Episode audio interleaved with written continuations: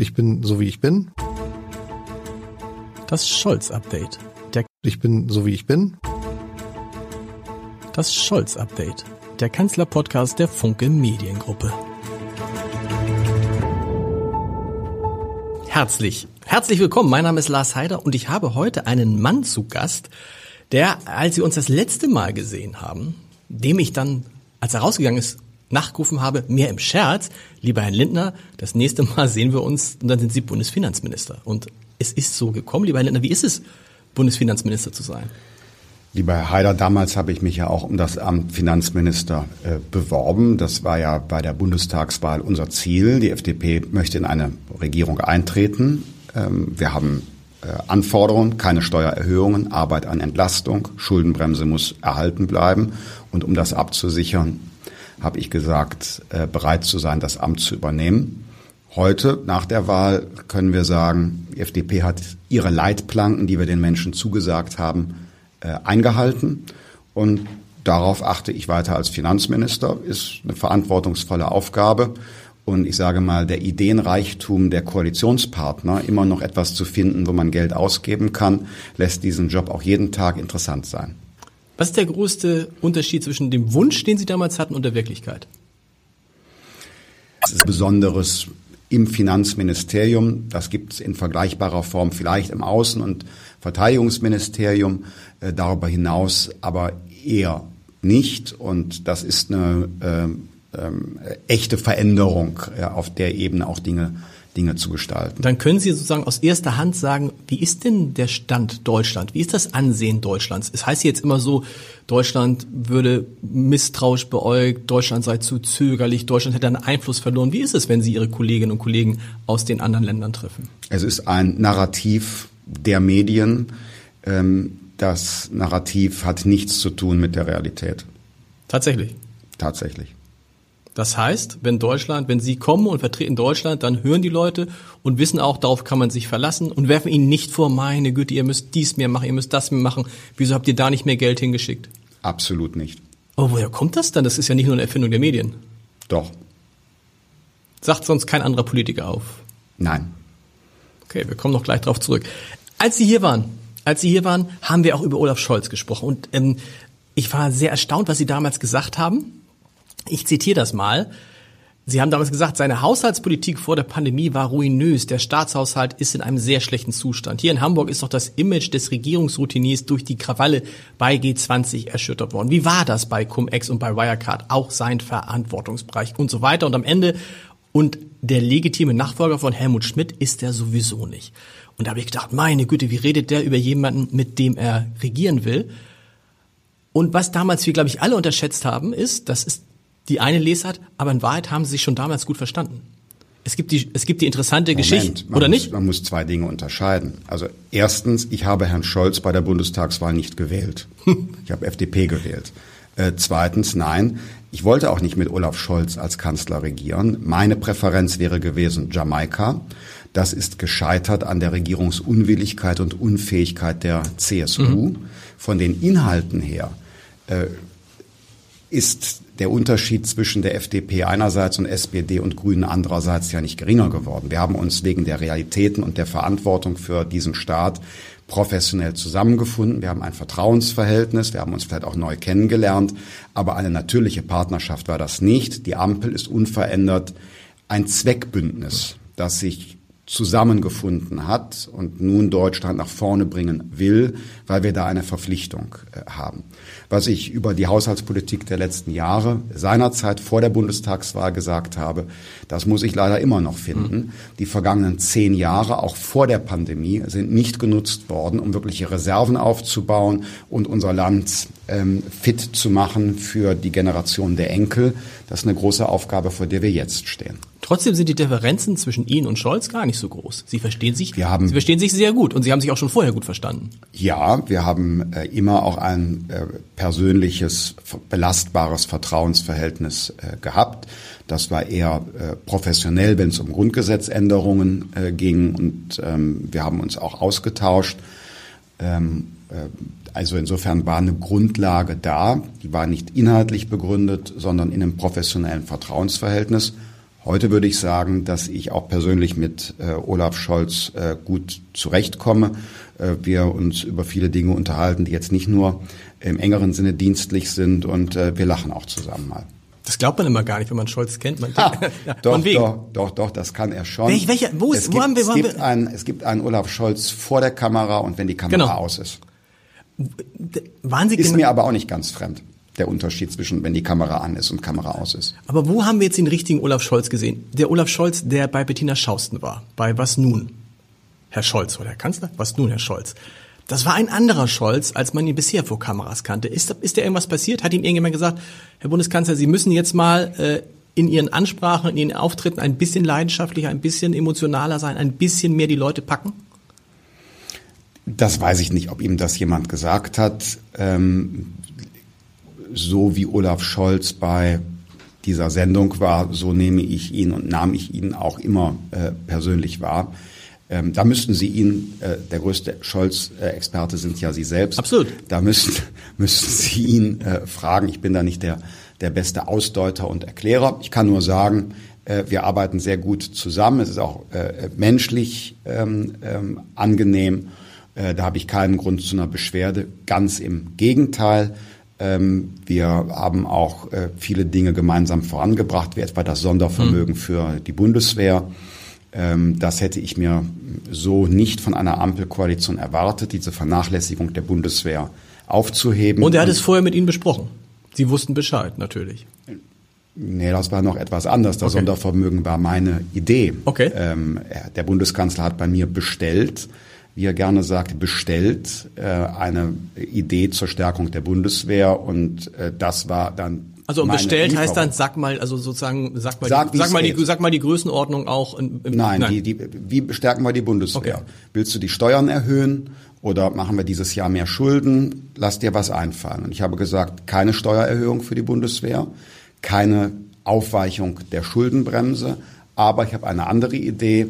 Wir nehmen ein Sondervermögen neben der Schuldenbremse in die Verfassung, betonen damit den Ausnahmecharakter und dass es wirklich zweckgebunden ist zur Stärkung der Verteidigungsfähigkeit unseres Landes. Das heißt, das gesagt, heißt, das best wann hat er das bestellt? Wie, wie, von der Bestellung bis zur Lieferung, was erwartet er da? Na, Wie viel dann- Zeit? Dann tritt man in einen Austausch ein und, und äh, überlegt miteinander. Und ähm, meine Aufgabe ist es, von der Verfassung, aber auch von der Partnerschaft, ich teile ja das Ziel Stärkung Bundeswehr. Und der Kanzler sagt, wir müssen was machen. Siehst du es auch so? Jawohl, ich sehe es auch so. Äh, Und dann sage ich, ich werde eine Lösung präsentieren, wie es, wie es geht. Wen er dann in seiner Partei und bei anderen Koalitionspartnern einbindet, das ist dann nicht meine Verantwortung. Ähm, ich selber bewahre darüber dann ja auch im laufenden Prozess zunächst einmal Vertraulichkeit, informiere auch nicht etwa die FDP-Bundestagsfraktion, sondern im Verhältnis zwischen Kanzler und Finanzminister äh, mache ich dann die Vorschläge, die tragbar sind. Eine Erhöhung etwa des Solidaritätszuschlags wäre mit mir nicht zu machen gewesen. Was ja interessant ist, wenn man sich überlegt, dass wir künftig mehr als zwei Prozent des Bruttoinlandsprodukts für die Verteidigung ausgeben. Das heißt, je nachdem, wie viel mehr als zwei Prozent das ist, reden wir über 65, 70, 75 Milliarden Euro für die Bundeswehr. Ist den Deutschen eigentlich bewusst, was das für eine Bundeswehr dann wird? Das ist eine, wenn man das über Jahre macht, wahrscheinlich eine der stärksten Armeen der Welt werden wird?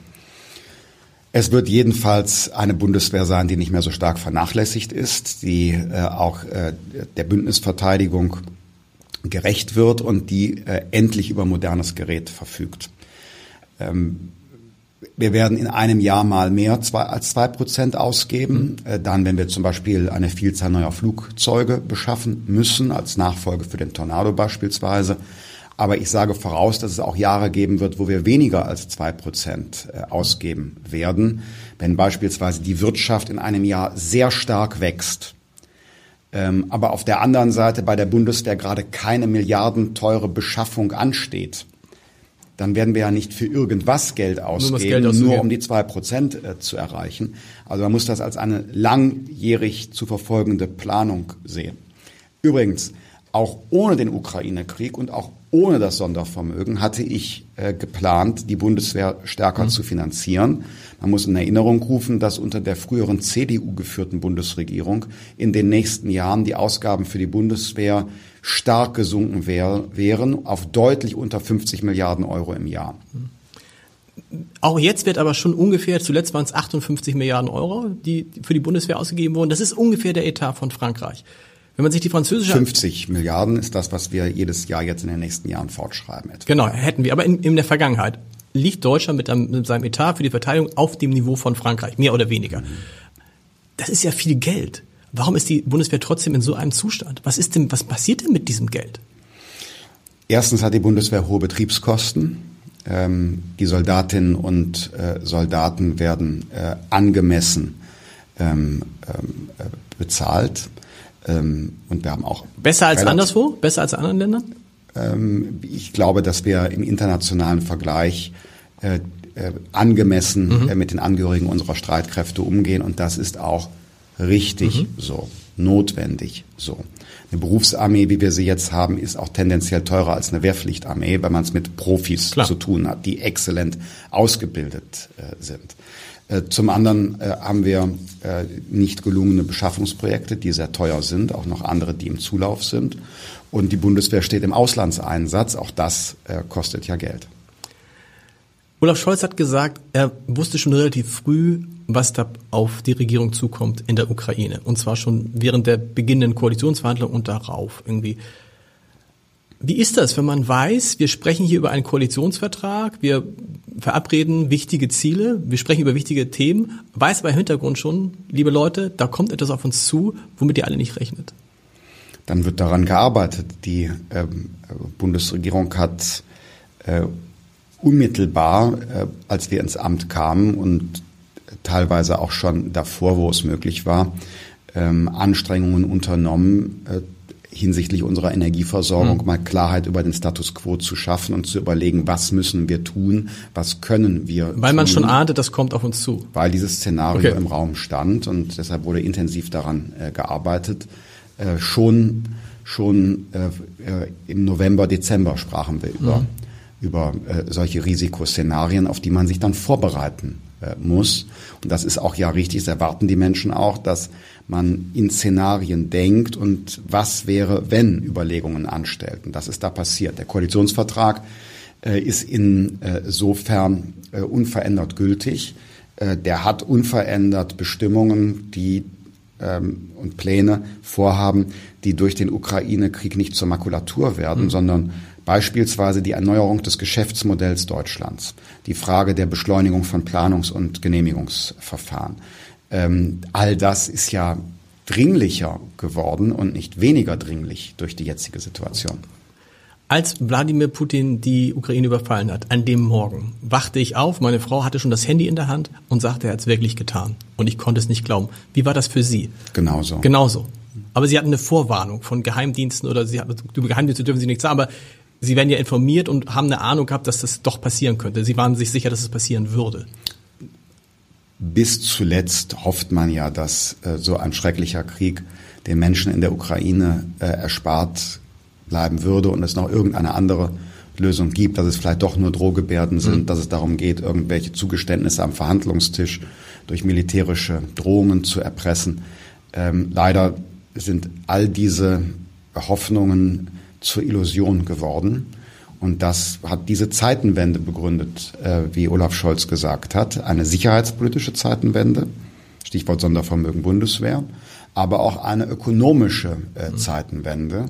Äh, wenn man früher überlegt hat, brauchen wir eigentlich wirtschaftliches Wachstum, stellen wir jetzt fest, jawohl, wir brauchen neue Quellen des Wohlstands, wir brauchen auch neue äh, Wachstumsquellen in unserer Wirtschaft in Zeiten, wo wir mit Inflation bedroht sind. Was macht das mit einem, frage ich mich, wenn man dann da steht und sagt, jetzt bist du endlich oder endlich oder bist du in einer Regierung, einer Bundesregierung, ist die FDP in einer Bundesregierung und plötzlich musst du Entscheidungen treffen, wo es nicht nur darum geht, wird ein Windrad gebaut oder wird ein Windrad nicht gebaut, sondern du musst Entscheidungen treffen, wo es um Leben und Tod geht. Als jemand, und das betrifft ja nicht nur Sie, sondern auch Annalena Baerbock, Robert Habeck, viele, die da sind, die vorher nie regiert haben. Es ist eine große Verantwortung und deshalb äh, muss jeder Schritt sorgfältig überlegt werden. Man muss wissen, was man mhm. tut und auch sich frei machen davon, sich durch Twitter oder Leitartikel führen zu lassen. Das halte ich immer für richtig, dass man sich davon frei macht in den eigenen Entscheidungen. Nun gut, jetzt bin ich auch Vorsitzender einer kleinen Partei, wo es immer Kritik gibt mhm. äh, und wo man immer, immer eigentlich damit zu tun hat, dass die Leute was ganz anderes äh, richtig finden. Zumindest jetzt äh, die Leitartikler zum Beispiel. Ähm, aber das gilt insbesondere in so einer Krisen- und Kriegssituation. Auch bei Corona etwa. Bei Corona waren ja auch weitreichende Entscheidungen zu treffen, Leben und Tod, sagen Sie. Mhm wo man entscheiden musste, jetzt im Fall FDP, wir wollen Gesundheitsschutz, aber wir kommen zu einer anderen Abwägung, was die Bürgerrechte angeht. Wir wollen Schritte zur Normalität gehen. Die Frage ähm, beim Energieembargo, das Herz sagt, wir wollen auf gar keinen Fall mehr irgendwas mit Russland mhm. zu tun haben. Der Kopf muss sagen, dass äh, wir zu enormen wirtschaftlichen Schäden kommen würden im Falle eines sofortigen Gasimportstopps wir müssen aber ja darauf achten, dass unsere wirtschaftliche Stärke als ein Vorteil gegenüber Putin erhalten bleibt. Und da muss man sich dann wirklich verantwortungsbewusst in Entscheidungen stellen, für sich selber abwägen und dann vielleicht auch mal hinnehmen, dass man in der Öffentlichkeit, in äh, unserem Medienumfeld mal Gegenstand von Fragen und Kritik ist. Darf man Angst haben? Man muss ähm, äh, wissen, dass Menschen Angst haben.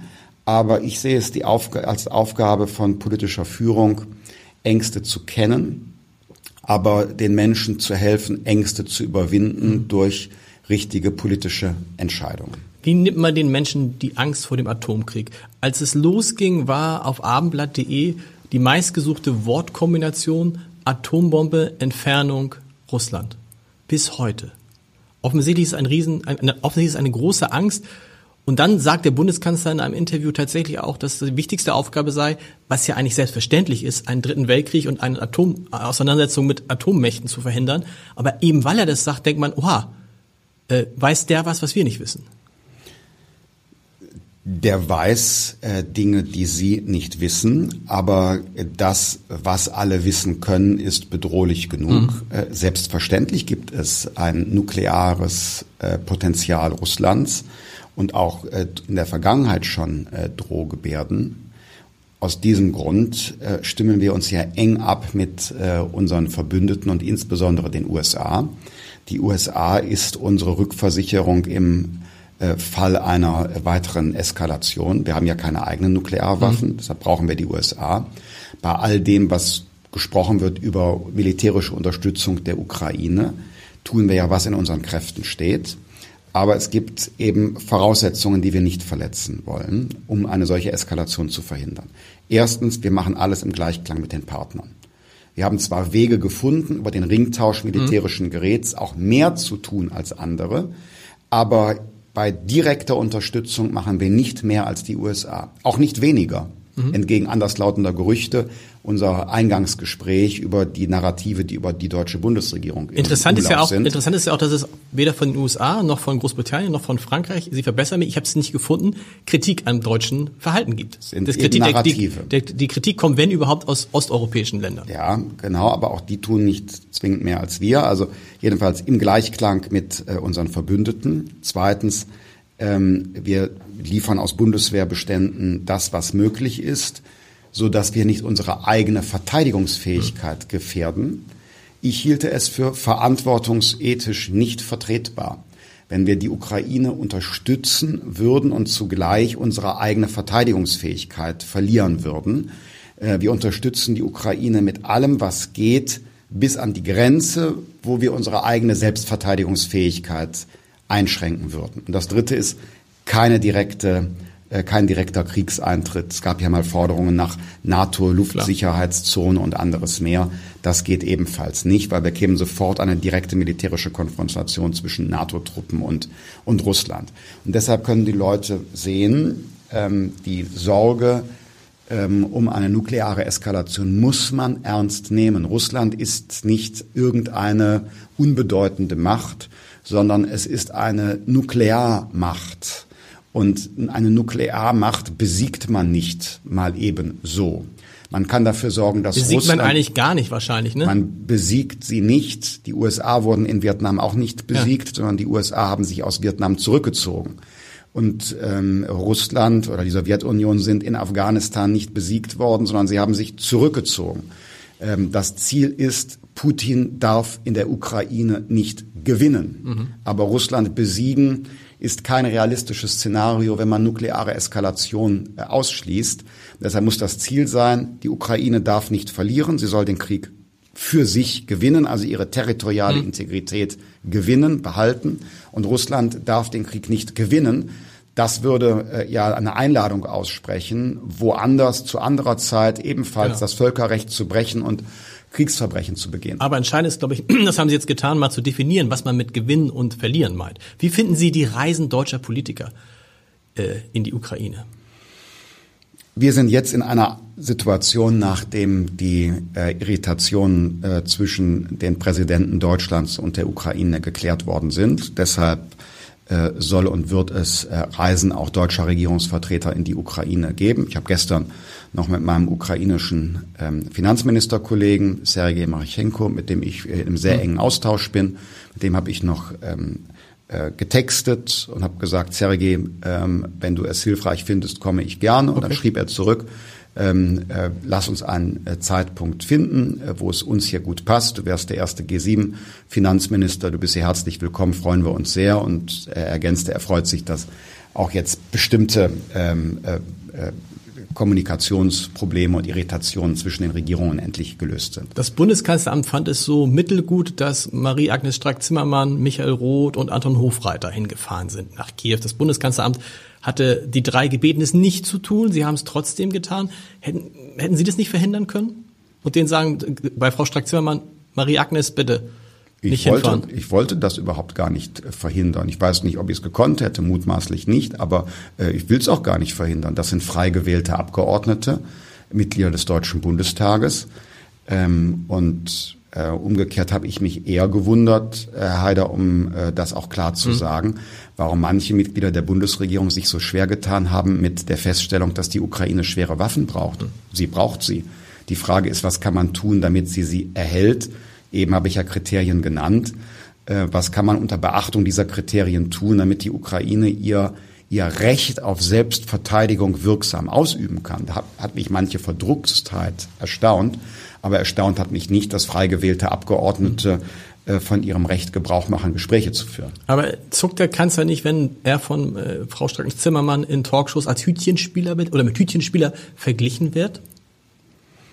Sagt er nicht, äh, Christian, sag mal. Mh. Hm. Also nicht, äh, nicht jede Aussage von frei gewählten Abgeordneten, die ich jetzt gerade gerühmt habe, ist auch zutreffend.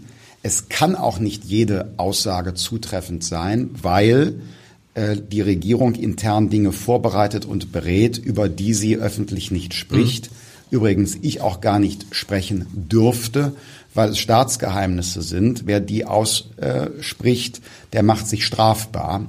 Mhm. Und in einer Situation, wo es um Krieg geht, gibt es einfach regierungsinterne Abwägungen, Prüfungen, Planungen, äh, Szenarien, über die man äh, intern spricht, aber die man auch beispielsweise Regierungsabgeordneten nicht teilen darf, weil die Sicherheitsinteressen der Bundesrepublik Deutschland davon abhängen, dass diese Planungen vertraulich, dass sie geheim bleiben. Mhm mit vielen, mit denen ich über die Regierung in den vergangenen Wochen gesprochen habe, wann immer wir so nach zwei, drei Minuten ins Reden gekommen sind, kommt das Thema auf die Kommunikation. Viele sagen, viele Experten, Journalisten, andere Politiker sagen, die Regierung, die Politik, die diese Regierung macht, ist eigentlich richtig, da haben wir eigentlich wenig dran auszusetzen. Das Problem ist nur die Kommunikation. Man versteht nicht, was sie macht. Sie erklärt sich zu wenig. Sie erklärt es, wenn sie sich erklärt, es erklärt sich so, dass man es nicht versteht. Was sagen Sie denen, die diese Kommunikation so kritisieren? Da kann nur jeder ähm, daran arbeiten, äh, sich so einzubringen in die Außenkommunikation der Regierung, wie man es kann und mag. Ähm, und äh, ich glaube, da ist das Urteil der Öffentlichkeit auch durchaus differenzierter. Mhm. Also ich höre äh, nicht immer die Regierung, sondern äh, äh, unterschiedliche Teile der Regierung werden unterschiedlich. Meistens geht es um Olaf Scholz. Ja, genau auf dieses Glatteis wollten Sie mich mit der Frage ja auch äh, führen. Danke, dass Sie es selber aussprechen. Aber ich äh, erteile dem Kanzler keine Noten. Das ist ein ähm, erfahrener ähm, äh, Regierungspolitiker. und ähm, Gibt es denn eine Absprache, wer was macht? Aber man ist ja sehr unterschiedlich, wo Sie auftauchen, wo Robert Habeck auftaucht. Dann gibt es eine Zeit, wo Robert Habeck ganz viel auftaucht, weil er offensichtlich so wie Sie jemand ist, der gut erklären kann, der das versteht. Mal taucht dann wieder der Kanzler auf. Spricht man das ab in der Regierung oder macht da jeder die Dinge, die er machen möchte? Da macht jeder die Dinge, für die er zuständig ist. Also Robert Habeck, Habeck taucht jetzt natürlich sehr stark in der Öffentlichkeit im Zusammenhang mit der Energieversorgung mhm. äh, auf, weil er dafür zuständig ist. Und äh, es ist doch richtig, dass er erklärt, dass wir schneller auf Kohle verzichten können als auf Öl und auf Öl schneller als auf äh, Erdgas aus Russland. Und das muss man der Öffentlichkeit erklären und muss auch argumentieren. Und deshalb taucht er öfter äh, in den Medien auf und leistet diese äh, Erklärarbeit. Übrigens, wie ich finde, auch richtig und anerkennenswert, dass ein äh, grüner Politiker doch auch jetzt äh, äh, zu ganz anderen Abwägungen kommt und äh, über wie viele Jahre war es äh, nicht möglich, über LNG-Terminals, mhm. also Flüssiggasterminals Im Gegenteil, also ne, auf einmal kann man sogar über Fracking sprechen. Das ist verhindert ja. worden. Ich meine, die FDP hat sich da jetzt nicht bewegen müssen. Das haben wir über Jahre gefordert und gewünscht. Hier unser schleswig-holsteinischer Wirtschaftsminister äh, Bernd Buchholz hat da über Jahre geworben und ist auf taube Ohren allenthalben gestoßen. Jetzt ist das plötzlich möglich und ein grüner Wirtschaftsminister kommuniziert das und sagt öffentlich, wir müssen das äh, im Tesla-Tempo mhm. äh, schaffen. Das ist doch äh, anerkennend. Und schaffen wir das? Interessanterweise hat Klaus Müller, der Leiter der Bundesnetzagentur, so Andeutung gemacht, dass es möglich sein könnte, bis Ende des Jahres in Brunsbüttel zum Beispiel, das betrifft uns hier direkt, ein wie auch immer geartetes LNG-Terminal, also offensichtlich ein mobiles zu haben. Ist das möglich? Das ist möglich und wir wollen da auch mit äh, Lichtgeschwindigkeit äh, vorangehen. Ich habe jetzt im Bundeshaushalt dafür ähm, erhebliche Mittel bereitgestellt, damit wir noch für diese, dieses Jahr ja, ja. damit wir die in, in, dem sogenannten, also im, in der ergänzenden Vorlage mhm. zum Haushalt, die jetzt Ende April äh, öffentlich wurde, ist das äh, eingeplant. Äh, das sind hunderte Millionen Euro, mit denen wir jetzt in den nächsten Jahren schwimmende Flüssiggasterminals äh, chartern. Das sind Schiffe, die ankommendes Flüssiggas gasifizieren, damit es dann über unsere vorhandenen Pipeline-Strukturen ähm, in die Wohnung oder zur Industrie kommt. Und damit könnte man tatsächlich schon in diesem Jahr einen Großteil, einen größeren Teil russischen Gases ersetzen. Wir werden Schritt für Schritt unabhängig und wollen das so schnell wie möglich machen. Aber es handelt sich da um äh, erhebliche Mengen, die wir so. erhalten aus, aus Russland und deshalb das Wort ist schnellstmöglich, so schnell wie irgend möglich. Wie sieht der Finanzminister die Forderung nach einem Gasembargo? Die es gibt und äh, da gibt es ja unterschiedliche Einschätzungen. Da gibt es Wissenschaftler, die sagen, das ist, dass wir die größte Katastrophe, die man sich vorstellen kann. Und es gibt Wissenschaftler, die sagen, alles halb so wild. Also auch da, äh, Michael Hütter hat neulich gesagt in einem Gespräch, ähm, er schämt sich da für viele Kollegen aus der, aus der, von den Wirtschaftswissenschaftlern, weil er sagt, sie können überhaupt nicht einschätzen, was da passiert. Was ist Ihre Einschätzung? Herr Hütter hat recht. Es handelt sich hier nicht um eine ökonomische Frage. Also wenn es nur darum ging, dass wir einen höheren Weltmarktpreis für Gas bezahlen, dann könnten wir uns noch viel leisten. Mhm. Aber auf der anderen Seite, also nicht, dass es einfach wäre, ich will nicht sagen, wir haben Geld im Überfluss, sondern ich sage nur, im Falle einer krisenhaften Zuspitzung, die man mit Geld lösen kann, haben wir noch genau. gewisse mhm. Reserven. Wo, weshalb ich auch darauf achte, dass wir sorgfältig wirtschaften, damit diese Reserven für weitere Verschärfungen der Krise erhalten bleiben. Ähm, aber hier handelt es sich um ein physikalisches Problem. Äh, wie äh, äh, ein, ein äh, Rohstoff, ähm, äh, Erdgas ähm, äh, oder ein Energieträger vielmehr, wie ein Energieträger Erdgas physikalisch in den Betrieb beziehungsweise die Wohnung kommt. Mhm. Und das ist keine Frage, die man mit mathematischen Modellen löst. Wenn ich dann Ökonomen höre, die sagen, na ja, äh, drei oder vier Prozent äh, Wachstumseinbruch, das muss man in Kauf nehmen Da würde ich antworten, wenn es nur drei bis vier Prozent Wachstumseinbruch sind, dann wäre es eine Diskussion wert. Ja. Aber es handelt sich ja in Wahrheit um die Gefahr, dass wir bestimmte Industriebetriebe komplett stilllegen müssen, die auf äh, Erdgas angewiesen sind. In bestimmten Bereichen ist dann die Produktionsanlage nicht nur stillgelegt, sondern sie ist zerstört, ja. wenn sie unter eine bestimmte Temperatur fällt und sie würde dann nie wieder in Deutschland neu errichtet, sondern die Investitionen gingen anderswo in die Welt. Das Ergebnis also wäre eine dauerhafte Schädigung und Schwächung Deutschlands. Eine Deindustrial Deindustrialisierung. Eine dauerhafte Schädigung, ja. Schwächung ja. Deutschlands, gerade jetzt in der Konfliktsituation mit Russland. Dabei ist doch unsere wirtschaftliche Stärke gerade das, was wir Russland entgegensetzen. Wir können die Bundeswehr stärken und aufbauen. Wir äh, können solidarisch sein mit der Ukraine. Wir können Geflüchteten hier in Deutschland Schutz bieten. Wir können Sozi den sozialen Frieden in unserem Land erhalten, weil wir in der Lage sind, auch angesichts der Inflation die Menschen nicht alleine zu lassen, mhm. sondern, sondern äh, zu unterstützen. All das hat die Voraussetzungen einer funktionierenden, stabilen Wirtschaft. Und dieses, diesen Vorteil, äh, den dürfen wir nicht aufgeben. Als Bundesfinanzminister müssen Sie über die müssen Sie viel über Geld sprechen. Und man mhm. hat das, man hat den Eindruck im Moment, Sie müssen viel Geld ausgeben. Sie haben das Sondervermögen, Sie haben die, wir haben alles, was man, was man braucht, um die Menschen von der Energie, äh, von den Energiekosten zu entlasten. Allein glaube ich über eine Milliarde Euro für dieses 9 Euro Ticket und und und und und. 3,7. 3,7. 3,7 Milliarden. Mhm. Wie passt das alles zusammen mit Zielen wie Schuldenbremse zum Beispiel? Mhm. Ich will es mal so einleiten. Ähm, wenn der Robert Habeck in Katar bittet um ähm, zusätzliche Lieferungen fossiler Energieträger, dann hat er doch unverändert aber das Ziel, dass Deutschland seine Klimaziele erreicht und dass wir am Ende des Tages Klar. eine klimaneutrale Energieerzeugung So schnell bekommen. wie möglich wäre das Beste in dieser Situation. Ja, und so verhält es sich bei mir auch. Mhm. Mein Ziel ist natürlich die äh, Rückkehr zur Schuldenbremse und zur Solidität der öffentlichen Haushaltsführung. Wir müssen generationengerecht wirtschaften. Wir haben da viel Konsolidierungsbedarf in den nächsten Jahren. Ich sehe auch eine Notwendigkeit, Deutschland die Menschen in unserem Land und die Wirtschaft insgesamt zu entlasten. Nicht nur jetzt wegen der Inflation, sondern grundsätzlich sind die Belastungen zu hoch. Dies gesagt haben, bin ich jetzt aber in einem Krisen- und Kriegsjahr. Ähm, wir finanzieren weiter. FDP hat ja dafür gesorgt, keine Maskenpflicht mehr, keine Kontaktbeschränkungen und so weiter.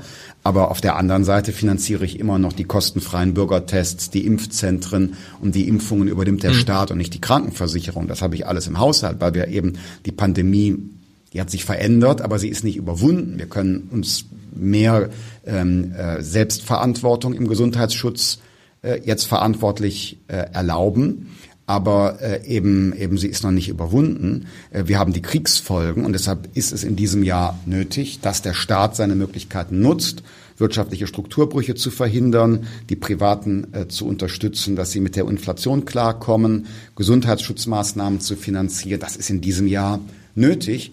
Aber wie bei Corona dieses Jahr es erreicht wurde, einen Schritt Richtung Normalität mhm. zu gehen, werden wir das im nächsten Jahr bei den öffentlichen Haushalten auch tun müssen. Und das heißt dann, wie, Sie machen es so, wie Sie es immer gesagt haben, nicht über Steuererhöhungen, sondern einfach Ausgaben senken.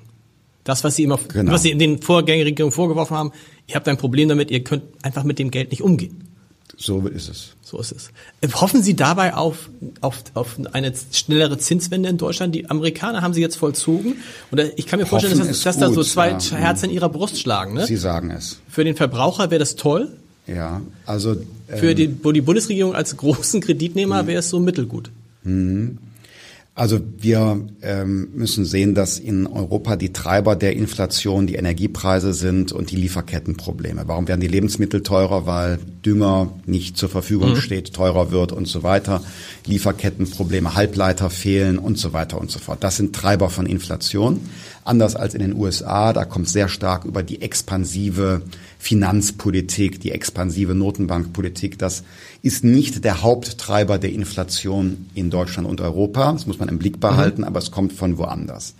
Wenn wir also auf die Inflation reagieren, dann macht die Bundesregierung das dadurch, so rate ich es jedenfalls allen Kollegen, keine Subventionen mehr in Bereiche geben, wo es Knappheiten gibt. Wenn der Staat seine finanzielle Feuerkraft einsetzt, um zum Beispiel den Neubau von Wohnungen zu subventionieren, obwohl wir keine Baumaterialien haben, dann bedeutet das nur, die Preise werden erhöht, mhm. weil zusätzliches Geld in eine Knappheit kommt. Das treibt die Preise, aber realwirtschaftlich wird nicht ein Stein mehr auf den anderen gestellt. Mhm. Also raus aus diesen Maßnahmen, die die Inflation treiben. Ähm, zugleich Rückkehr zur Schuldenbremse dass wir äh, der Notenbank ermöglichen, auch am Zins etwas äh, zu tun, also ihn zu erhöhen, um ein zusätzliches Signal äh, zu geben, dass die Inflation aber tatsächlich für Sie als Finanzminister ist, ist das ein Problem. Wolfgang Schäuble hat seinerzeit als mein Vorvorgänger den Staatshaushalt dadurch unter Kontrolle bekommen, dass er einfach nur die Gewinne, weil der Zins auf Null und negativ ging, diese Gewinne, diese weniger Ausgaben an Zinsen, die hat er nutzen können, um den Haushalt Richtung schwarz zu Null zu bringen. Mhm. Bei mir ist komplett umgekehrt. Ich muss den Haushalt konsolidieren und zugleich steigt der Zins, um das mal in Zahlen zu bringen. Seinerzeit sind die jährlichen Zinsausgaben auf, ich glaube, unter fünf Milliarden runtergegangen. Wenn jetzt der Zins in Deutschland, ich sage mal Richtung zwei Prozent steigen würde in den nächsten Jahren. Was schnell passieren kann, wir haben es bei den Bauzinsen erlebt, eben hatten wir noch 0,7, plötzlich haben wir 2,5.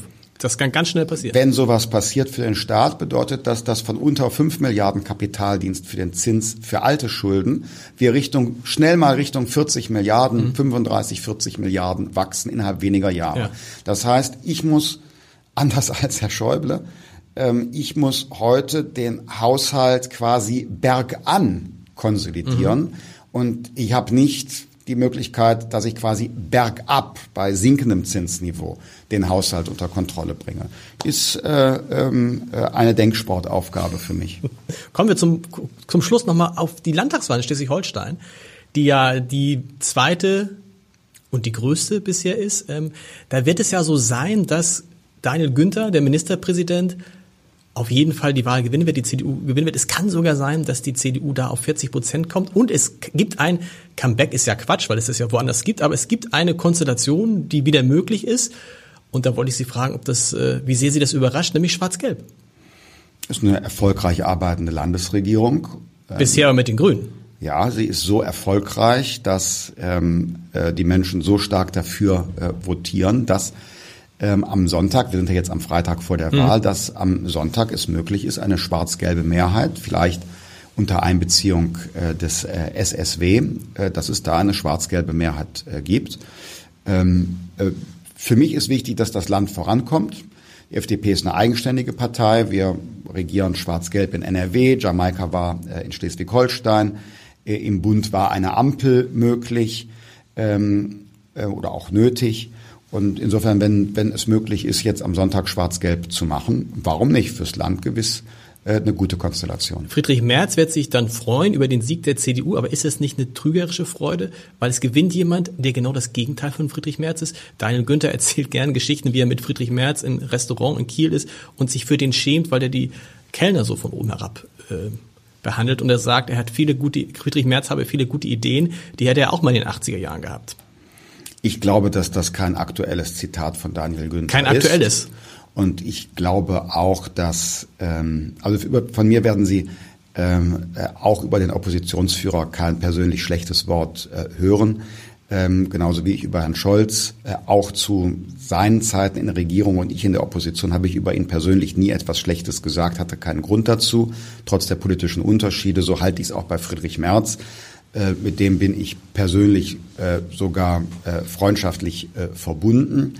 Ähm, und deshalb hören Sie da kein schlechtes Wort. Manches Stereotyp, das über ihn in Umlauf gebracht wird, stimmt auch nicht. Ist wie bei Scholz? Ich habe noch nie erlebt, dass Friedrich Merz andere Leute so von oben herab behandelt hat, höchstens wegen seiner Körpergröße, aber da musste er quasi von oben schauen, aber nicht im Verhalten. Das sind so Stereotype. Friedrich Merz werfe ich allerdings ein paar Dinge vor. Mhm. Ähm, ich halte ihn nicht für einen Staatsmann, wie er sich beim Sondervermögen Bundeswehr verhält. Äh, Helmut Kohl hätte beim NATO-Doppelgeschluss nie so argumentiert wie er mit parteipolitischer Brille, aus parteipolitischer Brille. Inzwischen trägt der Friedrich ja auch eine Brille, eine parteipolitische leider zu oft. Und auf der anderen Seite, ähm, die CDU bringt es allen Ernstes fertig äh, am Vormittag äh, gegen den Finanzminister Lindner zu wettern, weil er im Kriegs- und Corona-Krisenjahr zu viel Schulden macht. Mhm. Und am Nachmittag fordert die Union Milliarden an Subventionen und noch mehr Steuersenkungen. Also das ist momentan kein Ausweis von Regierungsfähigkeit. Staunen Sie manchmal, wie viele Gemeinsamkeiten Sie auf einmal mit den Grünen haben? Ich erinnere mich an viele unserer Gespräche. Welche? Da, na, zum Beispiel, was die Kriegspolitik anbelangt. Da sind Sie sich einig. Lieferung schwerer Waffen. Engagement der Bundesregierung äh, in, in der Ukraine. Da sind ja, ja, interessanterweise ist es ja nicht die SPD gewesen. Und es ist vielleicht auch gar nicht so die Ziel, es waren die Grünen, die das relativ schnell gesagt haben, wir müssen das machen. Und wenn man Anton Hofreiter heute zuhört, dann denkt man manchmal auch, okay, liegt es vielleicht auch daran, dass der mal Minister werden wollte, dass er so spricht, wie er spricht. Aber das ist eine Sprache, wie man sie eigentlich eher aus konservativen oder liberalen Kreisen kannte. Also was die äh, jetzt von Ihnen angesprochene Frage ähm, Ukraine angeht, ja, ähm, haben die Grünen einen äh, ähm, sehr klaren äh, Kurs, den mhm. ich begrüße und wo wir in die gleiche Richtung denken. Beim Sondervermögen für die Bundeswehr sind die Unterschiede schon da. Mhm. Die musste ich überbrücken durch den, den Gesetzentwurf. Aber nicht vergleichbar mit den Problemen, die es in der SPD gibt. Was man so hört. Das, äh, was man, was man äh, so hört, kann ich nicht beurteilen. Aber äh, jedenfalls kann nur sagen, da gab es schon Unterschiede zu Grünen, SPD, FDP. Die haben wir überbrückt.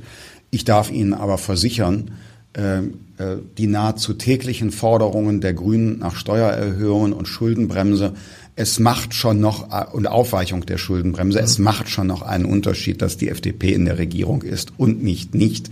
Das ist nicht plötzlich deckungsgleich geworden. Wie stark ist diese Regierung, wenn Sie so sprechen, wie Sie sprechen? Sie sagen, es ist ein Zweckbündnis. Trotzdem haben Sie keinen Zweifel daran, dass diese Regierung trägt über die nächsten Jahre. So ist es, weil wir eine professionelle, vertrauensvolle Zusammenarbeit haben. Und ähm, jeder hat aber trotzdem ja seine Ideen. Also erzählen die Grünen, ich sage nochmal etwas über Steuererhöhungen, sage ich, ich glaube nicht angesichts von Inflation und der Notwendigkeit der Betriebe jetzt privat investieren zu müssen, dass das ein guter Rat ist. Mhm. Äh, in dieser wirtschaftlichen Phase nicht, aber auch generell haben wir schon recht äh, hohe Steuerbelastungen, im internationalen Vergleich sogar spitzenmäßige äh, Steuerbelastungen. Äh, das sind aber Unterschiede, die sollen doch auch durchaus erhalten bleiben weil wir sind unterschiedliche Parteien, unterschiedlicher Herkunft, unterschiedlicher Überzeugungen. SPD und Grüne sind Parteien links der Mitte. Mhm. Die FDP ist eine Partei der Mitte. Und diese Unterschiede sollen doch auch deutlich werden. Ich gehe darüber hinaus und sage, dass wir so unterschiedliche Profile haben, SPD, äh, Grüne, FDP, ich füge hinzu CDU, CSU, ist für unsere Demokratie gut. Wenn man sagen würde, SPD, Grüne, FDP, CDU, CSU, alles dieselbe Soße, dann würden die Leute sicher vielleicht Alternativen suchen. Aber es braucht zu diesen gerade genannten demokratischen Parteien im Zentrum, braucht es keine Alternativen, weil die Unterschiede zwischen Union, ja, für die Freunde der 80er Jahre, äh, SPD, sozialer Ausgleich, Grüne, Ökologie, vielleicht sogar wichtiger als individuelle Freiheit. Und FDP, individuelle Freiheit ist der, das Zentrum, Eigenverantwortung ist das Zentrum. Und ähm, äh, das ist doch gut, dass es diese, diese Unterschiede gibt. Letzte Frage. Wie kompatibel ist das Leben eines Ministers mit dem Privatleben? Sie haben, bevor es losging, haben Sie mal gesagt, Sie würden ja gern nochmal Vater werden. Ähm. Ja, diese Ziele habe ich nicht aufgegeben. ähm, aber ähm, äh, es ist äh, jetzt eine ganz besondere Phase. Ja. Ist, kann man da Urlaub machen in so einer Phase? Kann irgendein Regierungsmitglied Urlaub machen? Ich rate dringend dazu, äh, gelegentlich auch eine Auszeit okay. zu machen, weil es einfach auch physische äh, Grenzen gibt und auch gelegentlich es auch sinnvoll ist, mal neu mit etwas Abstand nachzudenken. Aber es ist gegenwärtig schon äh, intensiv und ist auch kein, ja, kein Normalzustand. Wir kommen neu in eine Regierungsverantwortung und man muss sich vertraut machen mit den Anforderungen und den Aufgaben. Das ist zunächst einmal schon eine Ausnahmesituation. Dann haben wir eine Corona-Pandemie und Inflation. Ich hatte gedacht übrigens, dass diese drei Dinge Regierungseintritt, äh, Corona-Pandemie und die ja schon vor dem Ukraine-Krieg bestehende Inflation, zum Beispiel den Finanzminister äh, in einer Ampelkoalition, die ja auch nicht so einfach ist, schon auslasten würden. Und dann kam dieser schreckliche Krieg mhm. noch dazu. Also insofern jetzt ist nicht, nicht äh, äh, die beste Zeit für eine Work-Life-Balance. Vielen Dank. Danke Ihnen.